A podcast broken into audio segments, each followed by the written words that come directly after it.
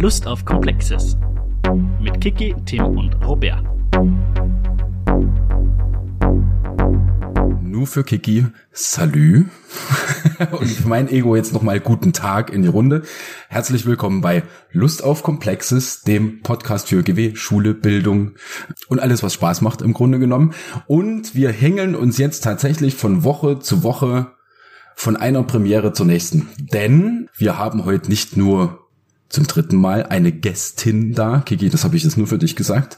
Sondern wir haben heute sogar zum zweiten Mal einen Gast da. Oder ist, okay, jetzt habe ich das Intro versaut, aber es macht nichts. Kiki, ist, ist Johann eigentlich noch da? Ja, Stimmt, wir sind zu viert. Okay, dann habe ich das Intro tatsächlich nicht versaut, denn Premiere, zehnte Folge, zwei Gäste äh, hatten wir noch nie. Einmal Johann Stuppacher, der wahrscheinlich durch Quieken irgendwie auf äh, sich aufmerksam machen wird demnächst. äh, und wir haben Sandra Stieger da von ja, noch Uni Salzburg, darf man so sagen, oder? Ja, hallo jetzt einmal von meiner Seite. Danke für das tolle Intro. Und ja, auf alle Fälle nur Uni Salzburg. Ich habe es versucht, ein bisschen pathetisch zu machen, weil, naja, Tim hat letzte Woche halt vorgelegt, wo wir gerade beim Stichwort wären, denn Tim und Kiki sind auch da. Hallo, ihr beiden. Hallo. Hey. So, jetzt sind wir ja wieder so weit, dass wir jetzt irgendwie die ersten fünf Minuten ein bisschen rumplänkern müssen, bevor wir jetzt hier aufs eigentliche Thema kommen. Deswegen, ja, wie ist das Wetter so? ja, nachdem wir uns alle jetzt in Salzburg befinden, kann man das ruhig einmal zugeben, das Wetter ist echt bescheiden. Deshalb passt es auch ganz gut, dass die Kirstin und ich kuschelig zu zweit da sitzen und uns ein Mikro teilen.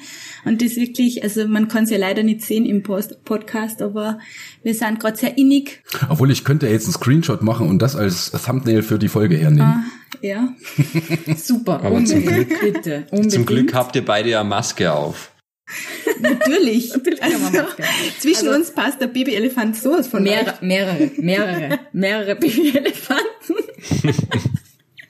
So, jetzt haben wir doch, jetzt haben wir doch tatsächlich ähm, ein paar Mal so, also wir hatten Masken, wir hatten Thumbnails, hat ja alles irgendwie so ein bisschen mit Inwertsetzung und Marketing zu tun, oder? Und Gar nicht konstruiert, gar nicht. ja, nee, nee, ich Übergänge mache ich aus Prinzip nie gekünstelt. Die kommen immer von ganz alleine.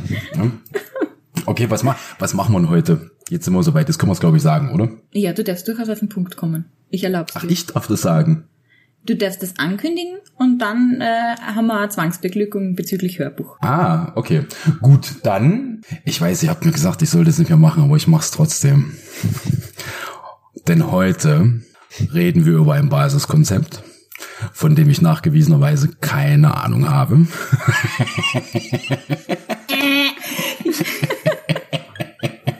Heute geht's nämlich um Arbeit, Produktion und Konsum.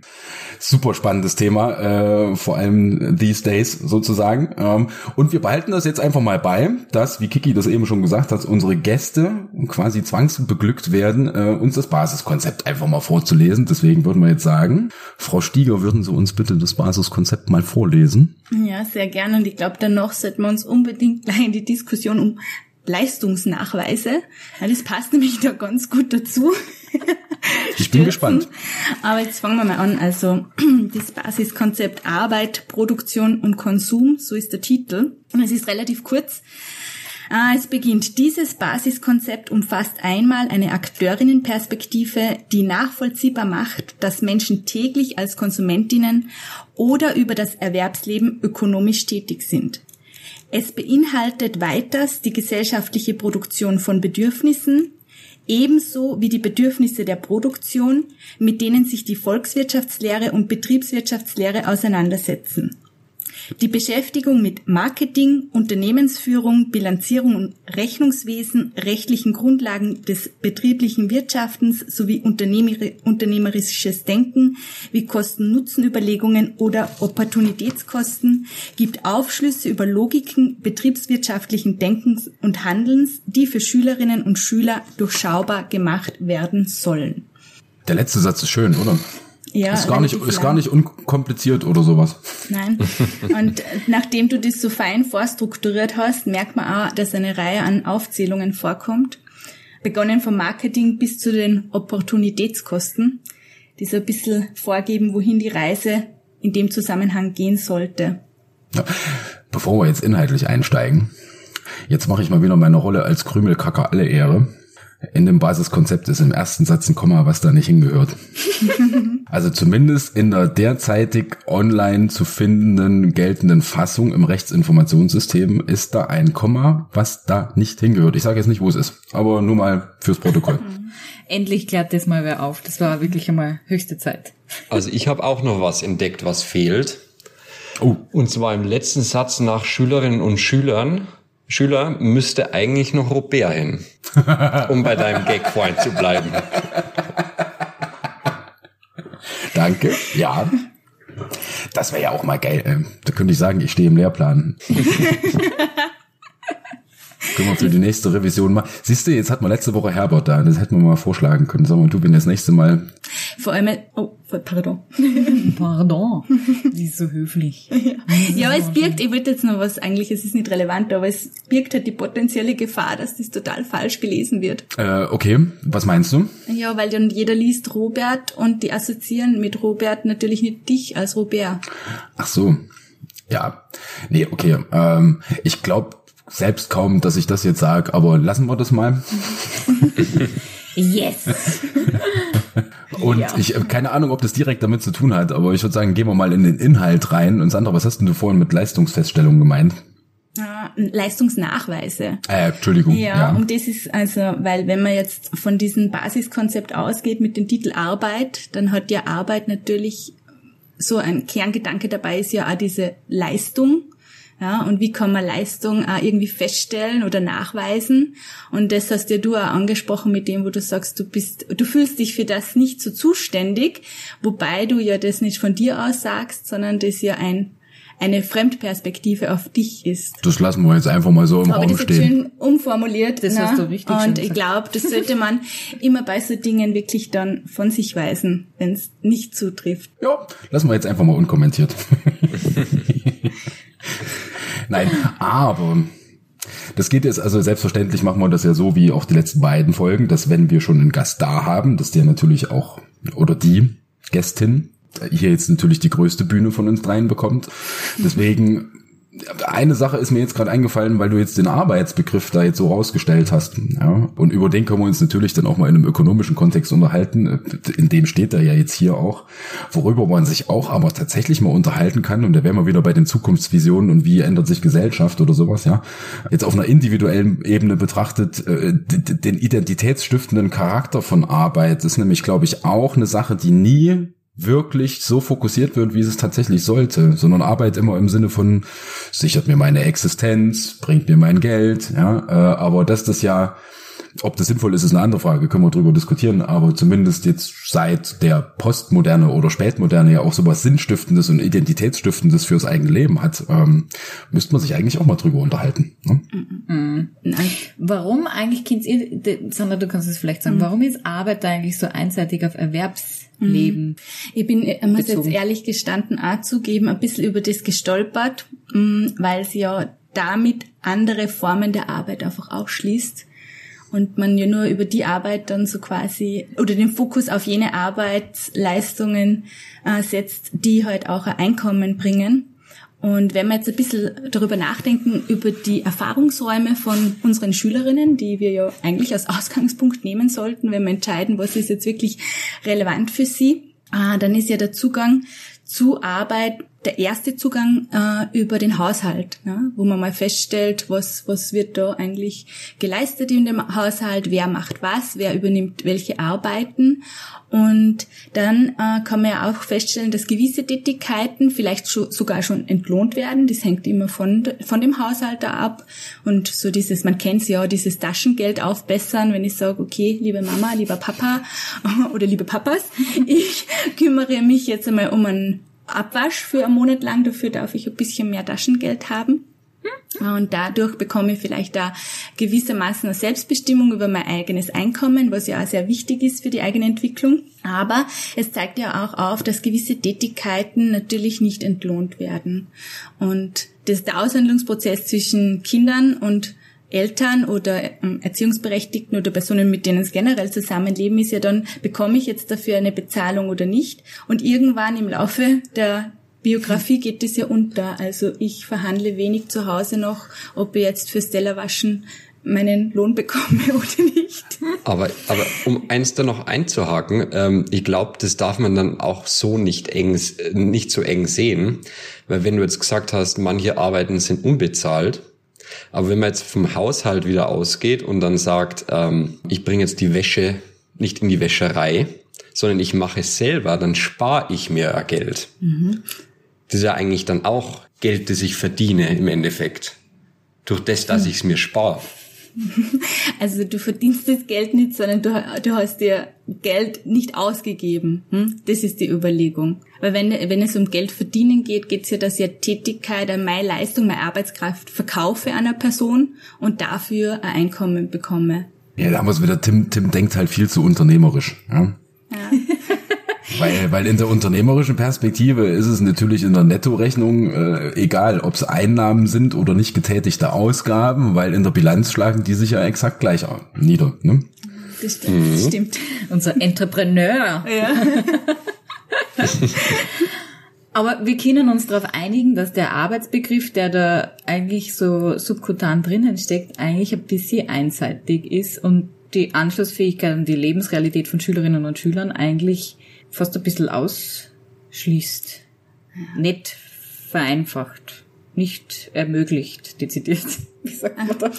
Ja, ich glaube, ausschließen ist vielleicht gar nicht so, sondern es ist halt, es wird ein gewisser Fokus einfach gelegt auf dieses Erwerbsleben und natürlich hat das eine immense Relevanz. Also ich habe mir vorab ein paar Studien durchgesehen, wie dann das weiter sich so entwickelt, also welche Erfahrungsräume prägen dann die Lernenden und wenn man jetzt von der Sekundarstufe 2 ausgeht, für die Zielgruppe ist ja dieser Lehrplan auch da.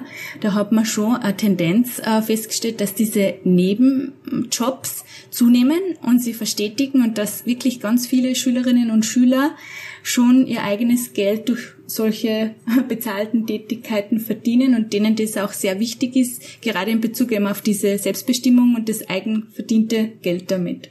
Also es bietet auf jeden Fall Potenzial, dass man das lebensweltlich erschließt. Aber ich stimme dazu, man sollte einmal diskutieren, was der Arbeitsbegriff per se denn meint. Also es ist sicher nicht nur Erwerbsarbeit. Das ist nämlich total witzig, weil mir jetzt mal aufgefallen ist, äh, und zwar jetzt zum ersten Mal so wirklich explizit aufgefallen ist, dass bis auf diesen Nebensatz, also bis auf diesen Nebensatz im ersten, ja, äh, oder über das Erwerbsleben ökonomisch tätig sein, steht in dem Text von dem Basiskonzept selbst ja nichts von Arbeit drin eigentlich. Ne? Also außer mhm. im Titel. Ja. Also das heißt, all das, worüber wir jetzt so ein bisschen schwadroniert haben hier, ist ja eigentlich nur Mutmaßung, weil im Basiskonzept selber steht's ja gar nicht. ja, wir haben es jetzt ein ne? bisschen, wir haben es ein bisschen ergänzt. Ja? Vielleicht zeigt sich da ein gewisser Wunsch danach, das ein bisschen breiter zu fassen. Möglicherweise Kann ein paar Interessen, die da versteckt sind oder gar nicht so sehr versteckt. Und was jetzt äh, grundsätzlich auch interessant ist, weil die Sandra jetzt hat, äh, über Haushalt gesprochen hat, über einzelne Akteure. Und jetzt sieht man auch, wenn man das Basiskonzept dann nochmal durchschaut, da sieht man ja auch das Basiskonzept Maßstäblichkeit drin. Mhm. Mhm. Sehr, wahr, sehr wahr, ja. Also ich glaube, wir müssen irgendwie mal ein Upgrade von einem Maßstäblichkeitsbasiskonzept machen. Weil wir, glaube ich, jetzt so oft drauf gekommen sind, dass Maßstäblichkeit ja auch was ist, was man auf jedem anderen Basiskonzept irgendwie ja, spiegeln bzw. drüberlegen kann. Macht da etwa jemand der Kontingenzkonkurrenz? Hm? uh. Nee, aber Tim, du hast völlig recht. Äh, was meinst du denn konkret jetzt? Ähm, weil die Sandra von, von einzelnen Akteurinnen gesprochen hat, vom Haushalt jetzt explizit. Mhm. Und jetzt, wenn man aber weiterliest, geht es dann wirklich um die Volkswirtschaft und Betriebswirtschaft, wo man maßstäblich praktisch ein bisschen weiter von oben runterschauen. Ja, ja. Mhm. Wobei das muss man ja jetzt, weil tatsächlich diese, diese Haushaltskonzept, nennen wir es mal Konzepte, nicht Begriff, den hat der Sandra jetzt aus ideeller Überzeugung mit ins Spiel gebracht. Der, der steht da ja auch nicht drin. oder steht da irgendwo Haushalt? Ich habe es nicht gesehen, oder? N nein, nicht Haushalt, nein. aber, aber äh, wenn man, glaube ich, von Konsumenten spricht, dann ist der Haushaltsbegriff ziemlich damit äh, hängt ziemlich damit zusammen. Ja, Vor allem, wenn, mich, wenn, wenn die, wenn die, wenn es darum geht, dass die Schüler ja nachvollziehen äh, sollen, dass sie Konsumenten sind, dann geht es ja in erster Linie, wie Sandra schon gesagt hat, eigentlich grundsätzlich vom Haushalt erstmal aus, beziehungsweise die ersten ökonomischen Tätigkeiten. Wobei, da könnte man sich jetzt streiten, ja, wenn man jetzt mal so ein bisschen das abstrakte äh, Wertaustauschsystem Geld weglässt, macht man nicht seine ersten ökonomischen Erfahrungen im Haushalt, so im Sinne von wenn dann, ja. Wenn du jetzt lieb bist, darfst du noch eine Serie mehr gucken. Ist das, ist das ökonomisches Handeln? Schon, oder? Eigentlich schon. Oder Erpressung. Ich habe nämlich vorhin auch gesagt, als du Sandra, also das habe ich mir auch überlegt, als Sandra vorhin erwähnt hatte, mit äh, Taschengeld auffetten, indem man einen Monat einen Abwasch macht, das ist ja auch, wenn es top-down funktionieren würde, wäre es ja eigentlich Bestechung. Ne? Wo man jetzt auch die grundsätzliche Frage stellen könnte, ob jetzt irgendwie ein Lohn aus, äh, eine Lohnzahlung Bestechung ist. Na, na. das war jetzt ein Scherz. Naja, Ja, aber das ist inter- ja, sorry, bitte. Nee, ich wollte nur sagen, nochmal auf meinen Gedanken, den ich zuvor gemacht habe, bei denen habe ich tatsächlich ernst gemeint. Wo ziehen wir denn die Grenze äh, zu, also von ökonomischem zu nicht ökonomischem Handeln? Das ist eine interessante Frage. Ist es ökonomisches Handeln, wenn Geld im Spiel ist, oder ist das völlig außen vor? Hm, Das ist eine Definitionsfrage. Ich glaube, für viele ökonomische Be Verständnisse ist, glaube ich, Geld schon ein wesentlicher. Oder ist einfach, einfach, wenn irgendwas produziert wird, ein Mehrwert produziert. Naja, aha, okay, gut. Ich wollte nämlich gerade sagen, wenn man jetzt produziert im Sinne von Güter, dann da würde der Dienstleistungssektor jetzt vehement widersprechen. Äh, Aber ja, Produktion von einem Mehrwert. Und da stellt sich ja jetzt tatsächlich die Frage, das sind nämlich die Grenzen zwischen Soziologie und, und, und klassischer Wirtschaftslehre beziehungsweise Ökonomie jetzt ja natürlich auch fließend. Ja? Wenn wir uns überlegen, was, was ist eine menschliche Interaktion? Ja? Äh, menschliche Interaktion ist zu 99,9 Prozent äh, Interessen irgendwie durchsetzen. Ja? Und das ist auch ökonomisches Handeln, ist im Grunde genommen auch nichts anderes. Ne? Äh, man liefert oder man bietet etwas an für einen Gegenwert. So, und wenn ich jetzt sage, Kiki, halt mal bitte deine Gusche, damit ich jetzt hier reden kann äh, und dafür gebe ich dir dann, ah nee, da hätten wir jetzt wieder Geld, äh, aber dafür bin ich dann lieb zu dir oder sowas, ja? Ist das jetzt, ist, ist das, ist das ökonomisches Handeln? Wenn man irgendwas anbietet, um dafür etwas zu bekommen, unabhängig von Geld? Interessante Frage, finde ich. Und da sind wir nämlich auch, und die Überleitung war jetzt nicht gekünstelt, die ist ganz spontan entstanden. Ja, da sind wir nämlich bei einer Debatte, die wir, glaube ich, heute zumindest auch mal anschneiden müssen. Da sind wir nämlich tatsächlich bei einer Sozioökonomie. Super, super Wende, äh, Wendung. War wirklich gut, Tim. Der war richtig Ja. gut. War der jetzt spontan oder hast du dir den auf die Seite gelegt? Sicher spontan. Nee, aber jetzt mal ernsthaft. Also es ist ja als Mikro, mikromaßstäblich ein schönes Beispiel gewesen, um irgendwie zu zeigen, ja, einfach die Frage sich zu stellen, wo fängt ökonomisches Handeln an? Weil darum geht's ja. Ne? Steht ja in dem ersten Satz des Basiskonzepts. Ja? Ökonomisch tätig sein. Dann kann man jetzt so fragen, was ist denn ökonomisch tätig sein?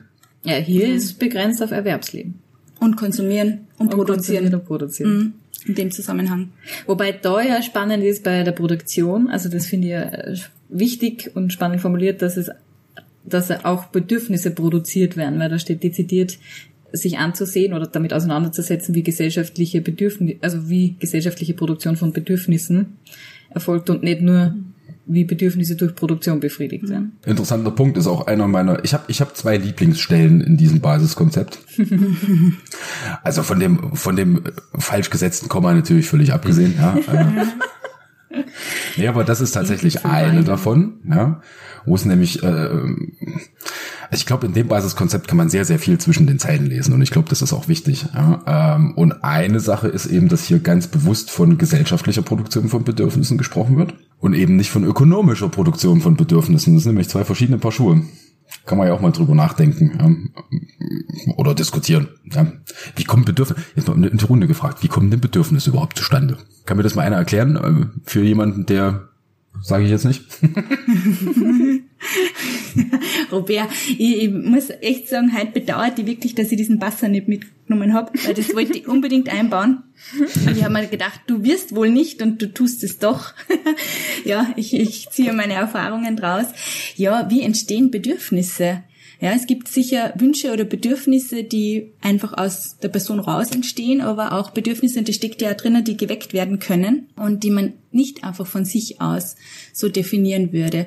Und vielleicht, dass man nochmal zurückkommt zu den Fragen, die du ja vorher gestellt hast. Was ist jetzt eigentlich eine ökonomische Handlung oder worüber unterhaltet man sich eigentlich auch, wenn man über wirtschaftliche Bildung spricht? Was sind so diese Ausgangsvoraussetzungen? Dann geht es ja eigentlich um unser gesellschaftliches Zusammenleben und wie wir unsere Wünsche oder Bedürfnisse auch erfüllen, erfüllen wollen. Und da gibt es ja ganz viele Möglichkeiten, wie wir das realisieren könnten. Mhm. Teilweise wird das halt sehr reduktionistisch betrachtet, wo es halt dann nur um ja per se gegebene Bedürfnisse geht, die auch in einem Marktkontext befriedigt werden sollen. Aber es kann man ja natürlich viel breiter dann noch betrachten. Und wenn man sagt jetzt, ja, was sind so die menschlichen Wünsche oder Bedürfnisse, da gibt's vielleicht nicht so grundsätzliche Unterscheidungen, wenn man sich das anschaut. Also was erwarten wir uns vom Leben? Was brauchen wir denn so? Also das ist ja die zentrale Frage.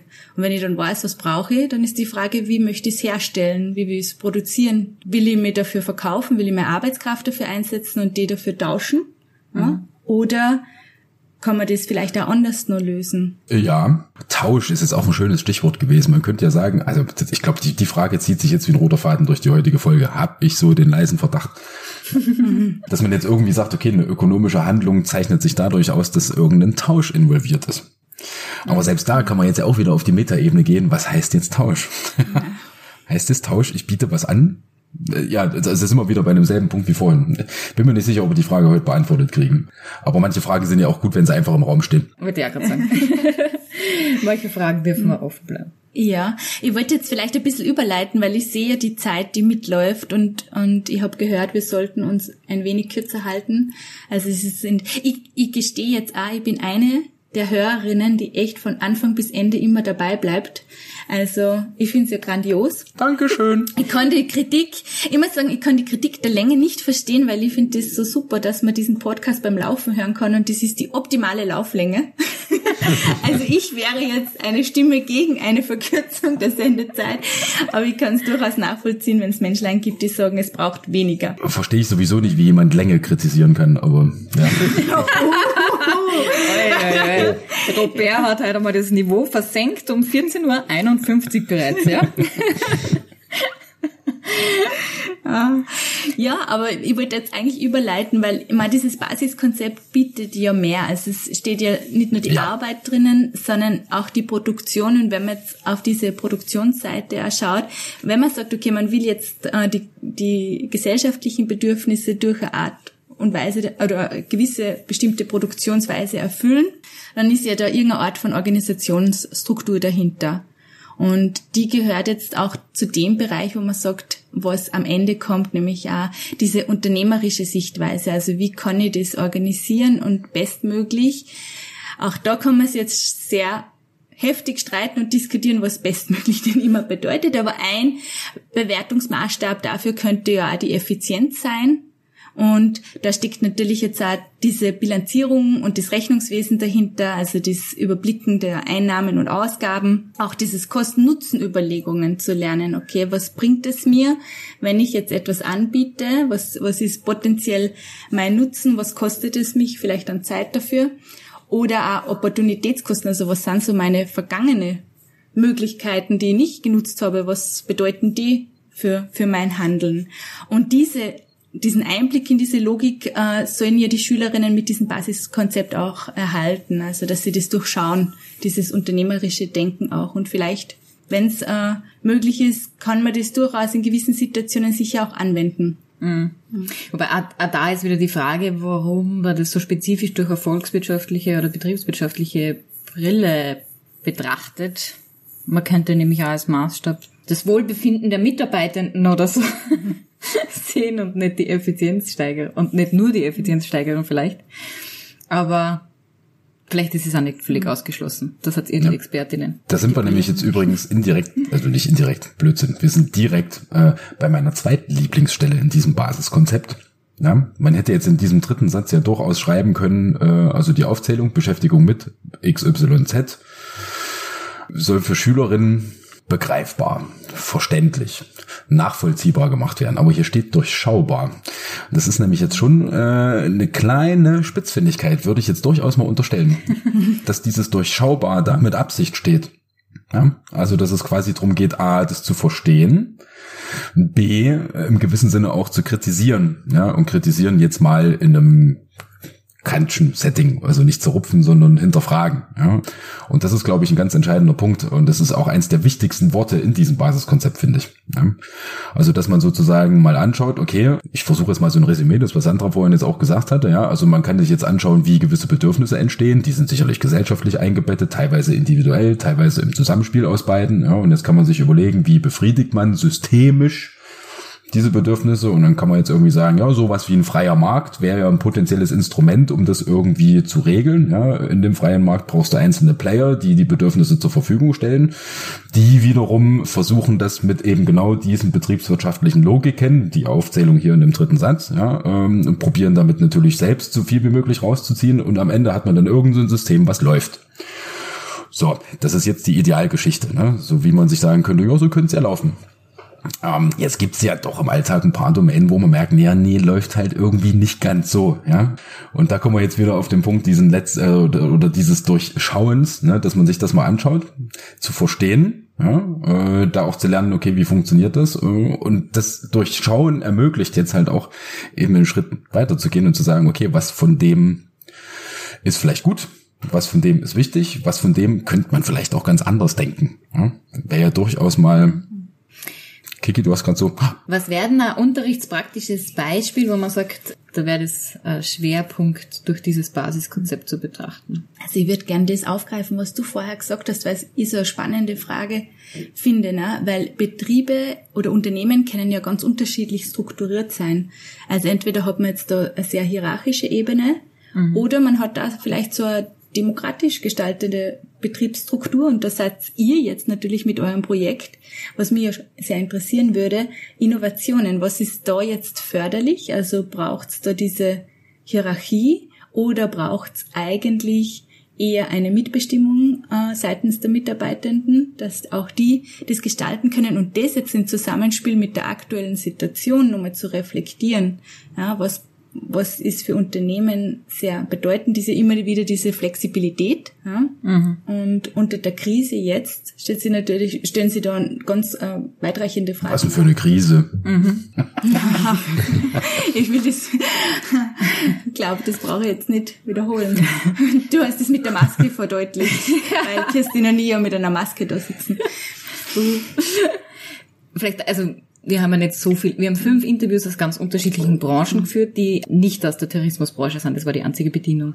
Was die schon alle gesagt haben, das ist jetzt sicher nicht repräsentativ, repräsentativ dass ich es rauskriege, ähm, ist, dass gewisse Freiräume wichtig sind, aber auch Management der Zielorientierung, sage ich jetzt einmal, um das auf alle äh, anwenden zu können, notwendig ist. Das heißt, sie wollen schon eine Abflachung der Hierarchie, aber sowohl Mitarbeitende als auch Vorgesetzte wollen dann, dass jemand abschließend entscheiden kann. Was ganz ein zentrales Thema war, war so Arbeitszeitenflexibilisierung oder das Nutzen können der Ressourcen an einem Standort zur eigenen Erholung der Arbeitskraft, mhm. sage ich jetzt mal. Also da wurde also ins Treffen geführt, dass der Standort Salzburg halt besondere Möglichkeiten bietet, was Outdoor-Sportarten etc. betrifft. Aber so der Kern war, eine gewisse Flexibilisierung von Strukturen ist notwendig und braucht man auch, um Mitarbeitende anwerben zu können. Das war so ein wichtiger Punkt. Viele Unternehmen suchen offenbar in gewissen Branchen Mitarbeitende. Ob das jetzt genauso ist, weiß ich nicht. Aber die guten Arbeitskräfte, sage ich jetzt einmal vereinfacht gesagt, haben sie gesagt, bekommt man halt dann, wenn man gewisse Flexibilisierungen in Arbeitszeitmodellen ermöglicht. Oder wenn man sie vernünftig bezahlt. Ja, aber da, da haben einige gesagt, dass die, Beza also, dass die Bezahlung der Flexibilität untergeordnet wird teilweise. Also das wird wahrscheinlich auch bis zu einem gewissen mhm. Grad sein, aber diese Flexibilisierungsmöglichkeiten sind ganz, ganz zentral. Aber eben, ich glaube, so als, um das kurz zu machen, die Mischung macht's, ist das, was die mhm. Unternehmen, die wir da interviewt haben, sagen. Ich, ich habe gerade ganz, ganz verschrubbelte Gedankengänge. ich probiere mal, die jetzt irgendwie zu ordnen. Keine Ahnung, ob ich das schaffe. Aber äh, ich, ich, ich würde jetzt mal eine Gegenthese aufwerfen. Ja, äh, dafür ist tut mir leid, ich muss ein bisschen ausholen, äh, um um, um verständlich zu machen, wie ich jetzt drauf komme. Ja, wir machen ja mal überhaupt kein Hehl draus, dass wir, ohne das jetzt konkret zu sagen, aber wir sind uns ja alle einig, dass wir einigermaßen kapitalismuskritisch unterwegs sind, was so unser Mindset angeht. Ja? Wo man ja durchaus sagen könnte, okay, hier und da wäre es gar nicht verkehrt, wenn der Staat ein bisschen kräftiger ins Geschehen eingreift. Ja? Wohnungsmarkt, super Beispiel, oder Gesundheitssektor. Ja? Okay, und jetzt da, da sind wir uns einig. Ja? Also, dass wir sagen, hier und da wäre so ein bisschen ein, ein den Markt zumindest etwas regulierender Staat gar nicht so verkehrt. Das heißt, da machen wir es top-down. Und jetzt umgekehrt äh, würden wir jetzt aber alle auch die These vertreten, okay, innerhalb von Unternehmen sind wir für Demokratisierungsprozesse. Jetzt könnte man ja sagen, dass sowas wie der Markt, also da, wo Interessen aufeinanderknallen, ja, das sowohl staatlich gibt als auch innerunternehmerisch und diese beiden Thesen sich ja gegenseitig widersprechen. Dass man jetzt sagen könnte, okay, innerunternehmerisch bräuchte es schon irgendwie Top-Down-Strukturen, dass kein Chaos draus wird, weil Chaos ist ja das, was wieder eine Maßstabsebene weiter oben der freie Markt macht, ja, wo wir gesehen haben, dass es teilweise ja vor die Wand fahren kann. Ja. Und wann jetzt dann abschließende provokative These, ja, äh, was ist jetzt, wenn Apple-Mitarbeiter basisdemokratisch beschließen, auch wir pflanzen jetzt Kartoffeln? Findet das Tim Cook cool oder nicht? Okay, das letzte war jetzt ein bisschen affig, aber wisst ihr, was ich meine? Worauf ich da hinaus will? Ne? Also diese, diese Balance zwischen irgendwie so ein drüber schwebendes Etwas, das sei jetzt meinetwegen Unternehmens äh, Mission Statement oder wie auch immer, oder im größeren Fall halt der Staat, auf der anderen Seite Dynamisierung äh, und, und Einzelbeteiligung. Und da jetzt irgendwie das Gleichgewicht zu finden, ist ja auf sämtlichen Maßstabsebenen gar nicht so einfach, sowohl innerbetrieblich als auch volkswirtschaftlich, oder? Also ich möchte jetzt fast ein bisschen unterbrechen, weil du greifst ein wenig vor. Es gibt ja ein tolles Basiskonzept. Das heißt Märkte, Regulierung und Deregulierung. und in dem kann man das sicher wunderbar auch diskutieren.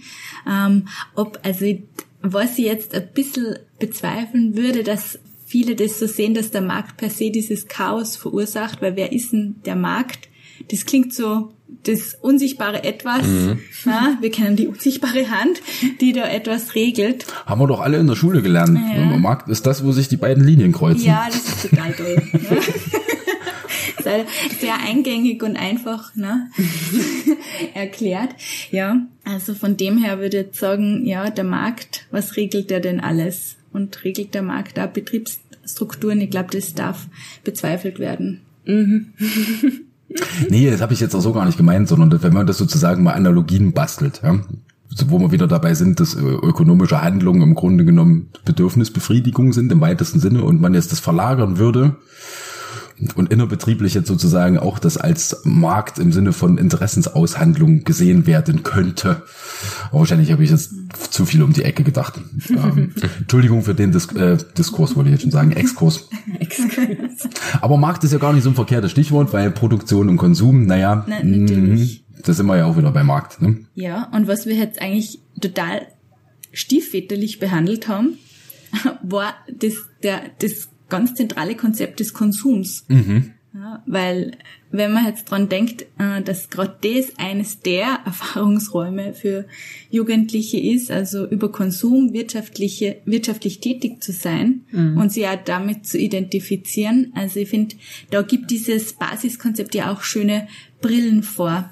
Und was war eigentlich so meine Intention, wie ihr mir gefragt habt, äh, ob ich da mitmachen möchte äh, bei, bei dem heutigen Gespräch, was mich natürlich sehr freut ist vielleicht auch der persönliche Zugang zu dem Thema Basiskonzepte, weil der ist ja gekommen, dass ich selbst als Lehrperson das gelesen habe und erst dann ja an der Uni damit weiter beschäftigen durfte, was ja mal irritiert. Und das hat der Herbert in der letzten Folge ja auch gemeint, also Lehrpersonen fühlen sich da eher so riskiert, oh Gott, jetzt kommt da was Neues dazu ne, was Neues und dann noch, ich muss zusätzlich mhm. was machen und ich glaube, da wird das Potenzial dieser Basiskonzepte total untergraben.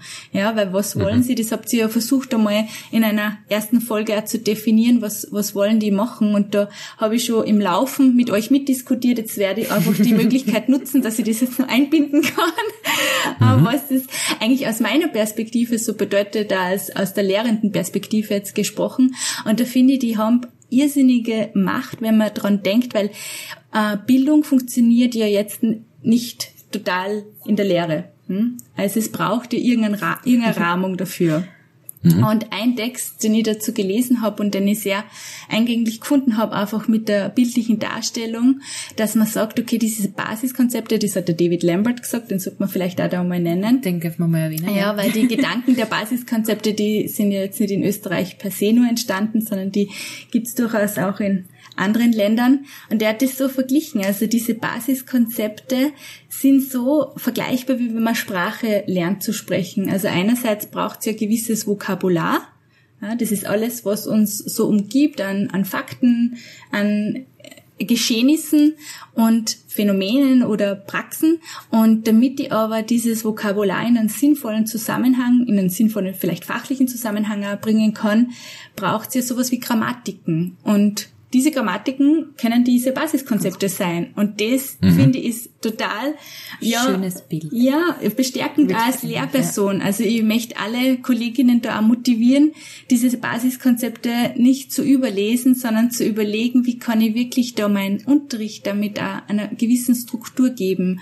Also die Welt, es verändert sich ja laufend etwas. Und wenn wir immer daran festhalten, an festgeschriebenen Inhalten oder auf der Suche sind nach festgeschriebenen Wahrheiten, die wir gerne im Unterricht einpflegen wollen, weil sie halt so leicht darstellbar und überprüfbar sind, dann würde ich sagen, das ist der falsche Weg, in dem man in der, in, im Bildungskontext gehen kann, weil das ist ja nicht die Befähigung, die wir unseren Schülerinnen und Schülern mitgeben wollen, dass sie was reproduzieren, sondern sie sollen ja befähigt werden, am Leben teilzuhaben, zu partizipieren und das mitzugestalten. Ja?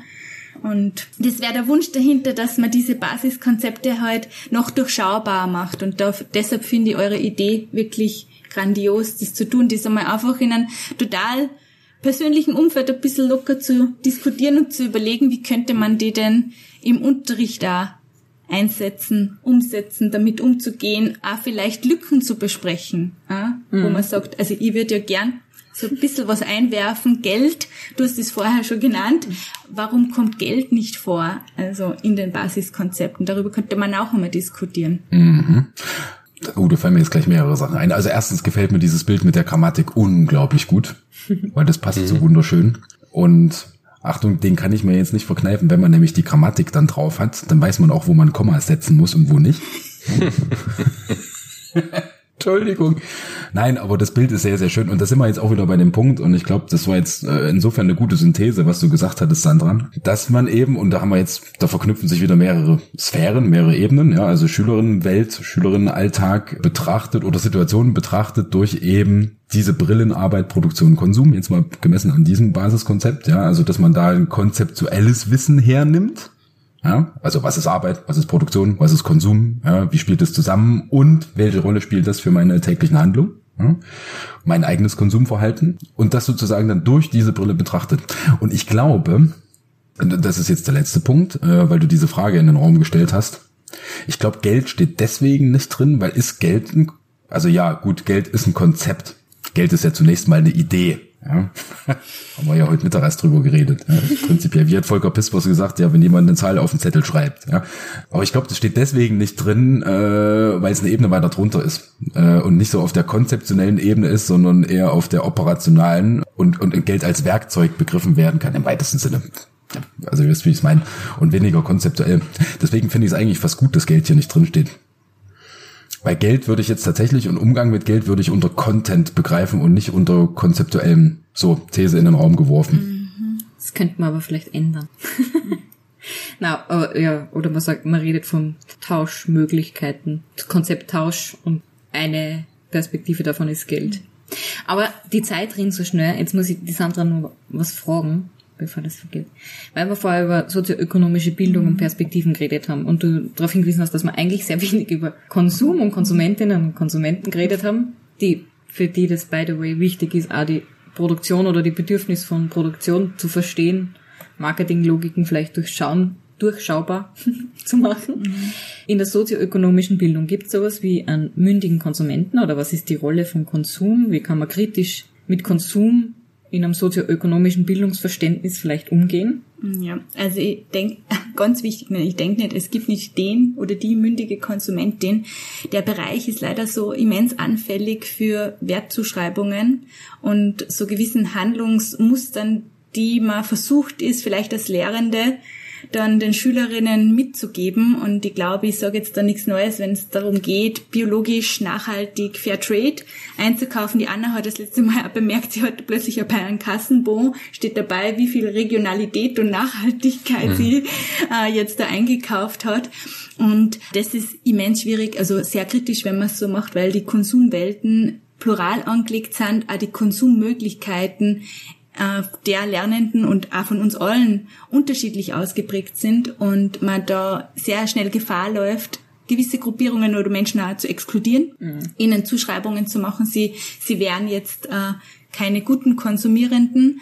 Und was auch in dem Zusammenhang, das werde jetzt ah, wir haben einfach viel zu wenig Zeit, aber was ja auch immer wieder diskutiert ist, ist die Möglichkeit des politischen Konsums, also diese Konsumentensouveränität, die oft als Gedanke dahinter steht, so die Konsumierenden wären ja schlusswegs die Letztverantwortlichen für mm, das, wie die Welt oft da Ungleichheiten produziert und reproduziert oder die negativen Auswirkungen des Konsums. Also ich glaube, da muss man den Lernenden genügend Räume geben, über das zu reflektieren und nachzudenken. Und das meint ja auch, wenn man sagt, man will ja dieses Orientierungs die Orientierungsfähigkeit stärken, dass man sich mal auskennt, zu einem Urteil zu gelangen und dann danach zu handeln. Und das muss immer im Plural gedacht werden. Es gibt nicht die, das Orientierungswissen, es gibt nicht die Urteilsfähigkeit alleine, die, das Einzelne, also nur fair zu kaufen ist das richtige Konsumieren und damit die einzig wahre und richtige Handlung. Da muss ich jetzt alle mhm. Hörenden oder Mithörenden auch ein bisschen vielleicht dämpfen. Bitte geht's mit einem erhobenen Zeigefinger auch sehr vorsichtig um. Aha, schöne Antwort. Da fallen mir jetzt auch wieder zwei Sachen zu ein. Also der erste Punkt ist mit, weil bei Kiki vorhin mündige Konsumenten gesprochen hat. Ich habe es im Übrigen ein bisschen provokant gefragt, weil ich, ich hasse das. nee, ne? ähm, und jetzt ging es gerade im Zusammenhang mit, mit Nachhaltigkeit, wo wir zwei Wochen oder vor zwei Wochen drüber gesprochen haben, ähm, man kann ja jetzt mündiger Konsument ja durchaus jetzt auch mal jenseits dieser Ökologie und Nachhaltigkeitsdebatte betrachten, sondern mal mit reflexiv auf den eigenen Konsum. Ne? Und so alltägliches Beispiel, ich glaube, Tim, mit dir habe ich mich mal drüber unterhalten. Ja? Ich weiß nicht, wie euch das geht. Okay, Sandra und Kiki euch definitiv nicht, weil ihr tickt nicht so. Weiß ich. Ja, aber wenn ich Bin mir, ja, der war ja, wartet mal ab, was jetzt kommt. Wenn ich mir ein neues Handy besorge zum Beispiel, ja, was man ja hin und wieder mal tut, ja, ich mich dann jedes Mal, wenn ich dieses neue Handy habe, total freue, ja, cool, neues Handy, alles geil, bap, bap, bap, bap, und spätestens nach einer Woche merkt man dann, okay, ich benutze dieses Gerät auf exakt dieselbe Art und Weise, wie ich das Gerät vorher benutzt habe. Und man sich da natürlich jetzt aus Konsumentenperspektive fragen kann, okay, warum zur Hölle habe ich mir das Ding jetzt überhaupt besorgt? Also ich hätte jetzt durchaus so so so mündiges mündiger Konsum hätte ich jetzt durchaus auch mal in die Richtung gedacht, ja, also eigene Konsumentscheidung auch mal zu reflektieren. Da genau, da, da sprichst aber auch genau den Punkt an, der auch drin steht mit ähm, die gesellschaftliche Produktion von Bedürfnissen mhm. der da eben entweder, weil es ein Statussymbol ist, aber ich glaube, das war eh kein Apple-Handy. dass es, dass es einfach von der Gesellschaft als Statussymbol angesehen wird oder dass du irgendetwas kaufen musst. Und dann wären wir auch wieder beim Marketingpunkt, der auch drin ja. steht. Voll gut, das sollte ja. sein.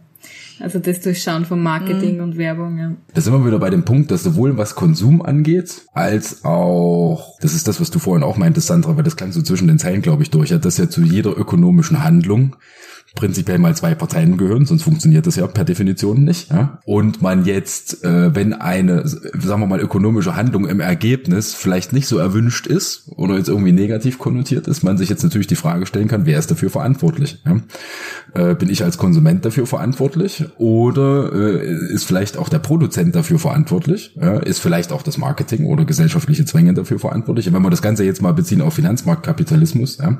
Schuldenkrise, USA und sowas, ja, äh, gehören jetzt auch zwei Seiten der Medaille dazu. Da kann man jetzt natürlich sagen, okay, die Leute, die haben alle so viele Kredite aufgenommen, die sie nie im Leben finanzieren konnten, deswegen haben sie ökonomisch unmündig gehandelt. Oder man könnte irgendwie auch natürlich hergehen und sagen, ja, es gab ja auch Leute, die die Kredite gegeben haben. Wieso kommt niemand auf die Idee zu sagen, die haben ökonomisch unmündig gehandelt? Ja? Da sind wir wieder bei dem Punkt, ich glaube, das ist das, was du vorhin meintest, oder? Dass ja zu so einem Prozess auch immer zwei gehören und je nachdem, zwei. in welche Richtung man jetzt Verantwortlichkeiten schiebt. Ich würde, ich würde jetzt gerne nur noch haken plus N, weil ich glaube, da gibt's immer wirklich, also wenn es um Verantwortungszuschreibungen geht, also da muss man dieses Oder sollte nicht stehen, dazwischen stehen. Also es gibt sowohl als auch, ne? Und und. Ja. Also das muss immer mitgedacht werden, weil auch diejenigen, die die Kredite vergeben haben, haben ja was vermutlich in einem gewissen Rahmen immer die Möglichkeiten nicht ausgeschöpft. Hm? Ja. Marketing.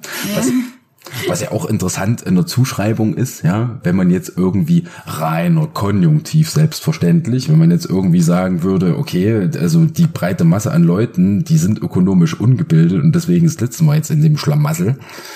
Und deswegen müssen wir die mehr ökonomisch bilden, damit wir nicht wieder in so einen Schlamassel reinkommen. Und wenn wir das jetzt kombinieren mit der Aussage von eben, dass ja dazu mindestens zwei Parteien gehören und die eine Partei, von der ich vorhin gesprochen ist, der würde ich jetzt mal unterstellen, dass die ökonomisch hochprofessionell gebildet sind, weil sonst wären sie ja keine Institutionen, die Geld verleihen, ohne das Wort mit B jetzt nennen zu müssen. Und ja, und das ist ja irgendwie dann eine komische Argumentation, ne? Weil ja ökonomische Expertise offensichtlich genau zu diesem Dilemma geführt hat. Zumindest von einer Seite aus betrachtet.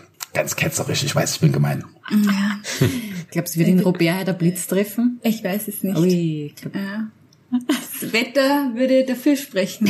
Wieso? Wir, wir, wir, wir sind uns ja einig. Glaub ich, ne? ich glaube, es gibt jetzt Leute, die mit mir jetzt diskutieren würden über dieses Statement, aber ich stehe Ja, dazu. dieser kausale Zusammenhang, den sehe ich auch nicht. Also die Welt ist nicht so einfach gestrickt, dass man an gewissen Schräublein dreht und plötzlich funktioniert.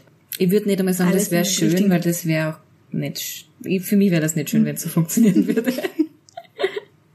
Da wäre Lust auf Komplexes ja redundant. Eben, da würden wir uns selbst abschaffen. Das war ganz ekelhaft. Da würden wir uns quasi selbst abschaffen, wenn alles nimmer komplex wäre. Furchtbar. Stimmt, ne? Eigentlich hätten wir uns dann die Folge heute auch sparen können. Die hätte dann 30 Sekunden gedauert. Die hätten gesagt, wir haben hier eine Hi, Ange- Sandra, Uni Salzburg. Also wir, hätten- wir hätten Kennt ein sich Bild aus mit gemalt mit einem Bildung. Kreuz, wo wir gesagt hätten, Angebot, Nachfrage, in der Mitte trifft sich's, fertig, jetzt haben wir es alle verstanden, gehen wir Bier trinken. Ne? Ja, also der letzte Ja. Teil hätte was. Ja, ja. Auf das, auf das Kreuz hätte ich gern verzichtet. Nee, aber, also ich glaube, jetzt müssen wir wirklich ja langsam auch so ein bisschen auf die Uhr gucken, aber wenn wir mal, wenn wir jetzt mal so ein Resümee ziehen würden, wie, wo würden wir das denn verorten?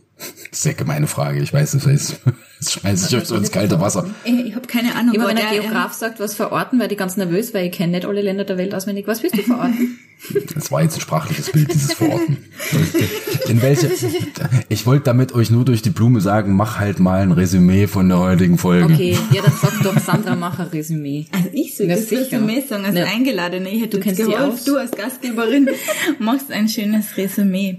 Naja, also vielleicht an so einen Endsatz, ob es jetzt ein Resümee ist, aber vielleicht so einen kleinen Impuls, den man mitgeben kann an die Hörenden. Also lest die Basiskonzepte sehr aufmerksam. Mhm. Es hängt oft an einzelnen kleinen Wörtern oder Beistrichen. Die manchmal auch irritierend sein können.